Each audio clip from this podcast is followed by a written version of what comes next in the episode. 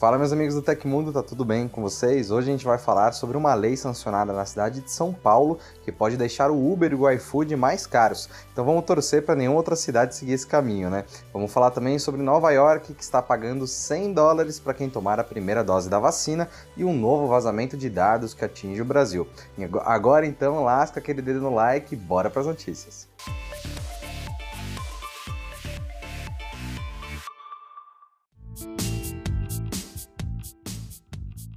Prefeito de São Paulo, Ricardo Nunes, sancionou uma lei que autoriza a cobrança de taxa extra de serviços de transporte de passageiros e entregas por aplicativo, como Uber e iFood.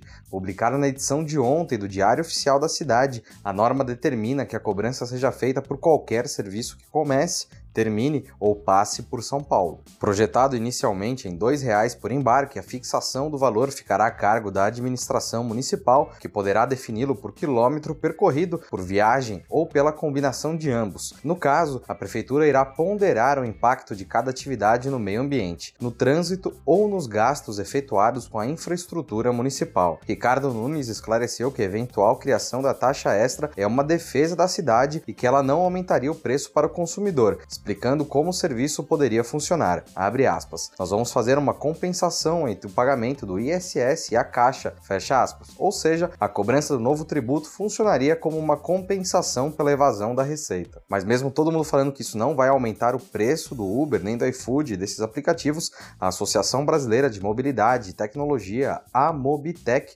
manifestou em nota sua preocupação com a medida, abre aspas. Ela pode onerar mais os consumidores, reduzir a renda renda de parceiros impactar negativamente a economia local. Fecha aspas.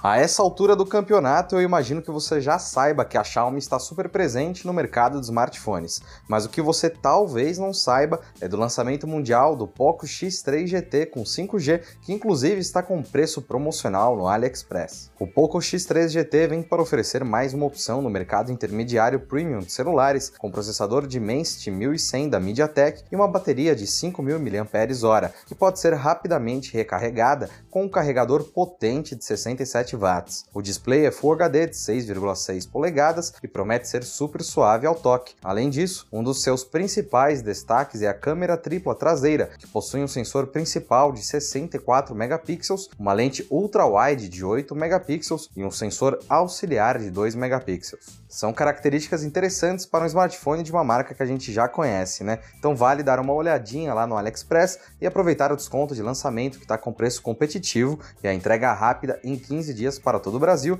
e até 12 dias para São Paulo. Acesse o link aí embaixo e confira.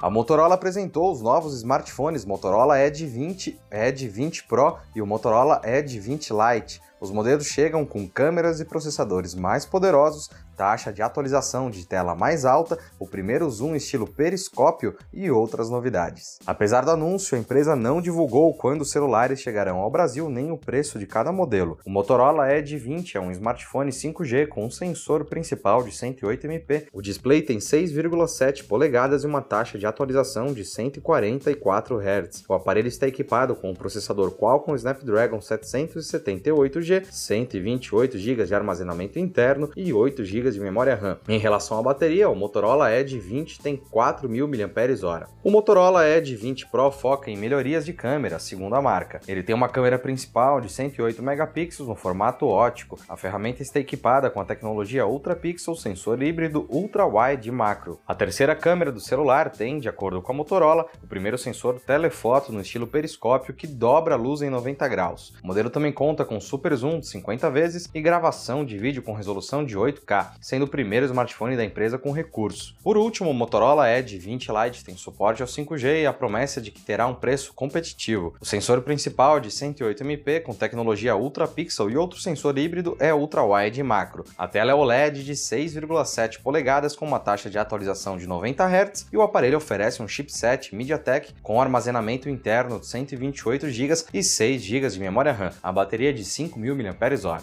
E aí, gostou dos aparelhos? Faltou o preço, né? Mas dá sua opinião aí nos comentários.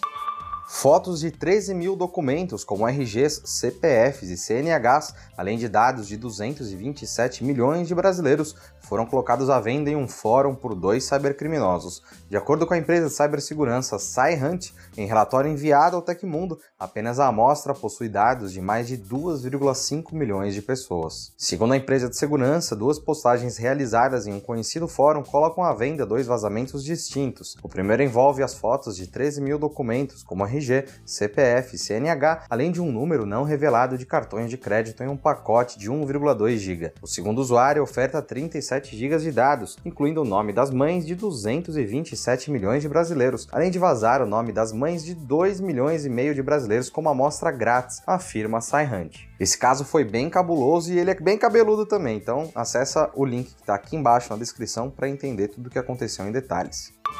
E a cidade de Nova York anunciou que qualquer pessoa pode receber 100 dólares se tomar a primeira dose da vacina contra a Covid-19. O incentivo equivale a 517 reais na atual conversão e começará a valer a partir desta sexta-feira, dia 30. Cerca de 41% dos residentes de Nova York ainda não foram vacinados. Por enquanto, apenas 59% dos moradores receberam pelo menos a primeira dose do imunizante. A ação ocorre em meio à crescente disseminação da variante Delta no país. Nesta terça-feira, o Centro de Controle de Doenças Doenças dos Estados Unidos anunciou que mesmo pessoas totalmente vacinadas devem usar máscaras em áreas com transmissão substancial ou alta do vírus. Segundo o mapa do órgão de saúde, todos os cinco condados da cidade de Nova York têm níveis substanciais de transmissão comunitária. Com isso, as novas recomendações também se aplicam ao município. Economistas norte-americanos defendem a ideia do estímulo financeiro para combater a hesitação da vacina. Alguns especialistas sugeriram uma bonificação de até mil dólares, cerca de 5 mil reais na atual conversão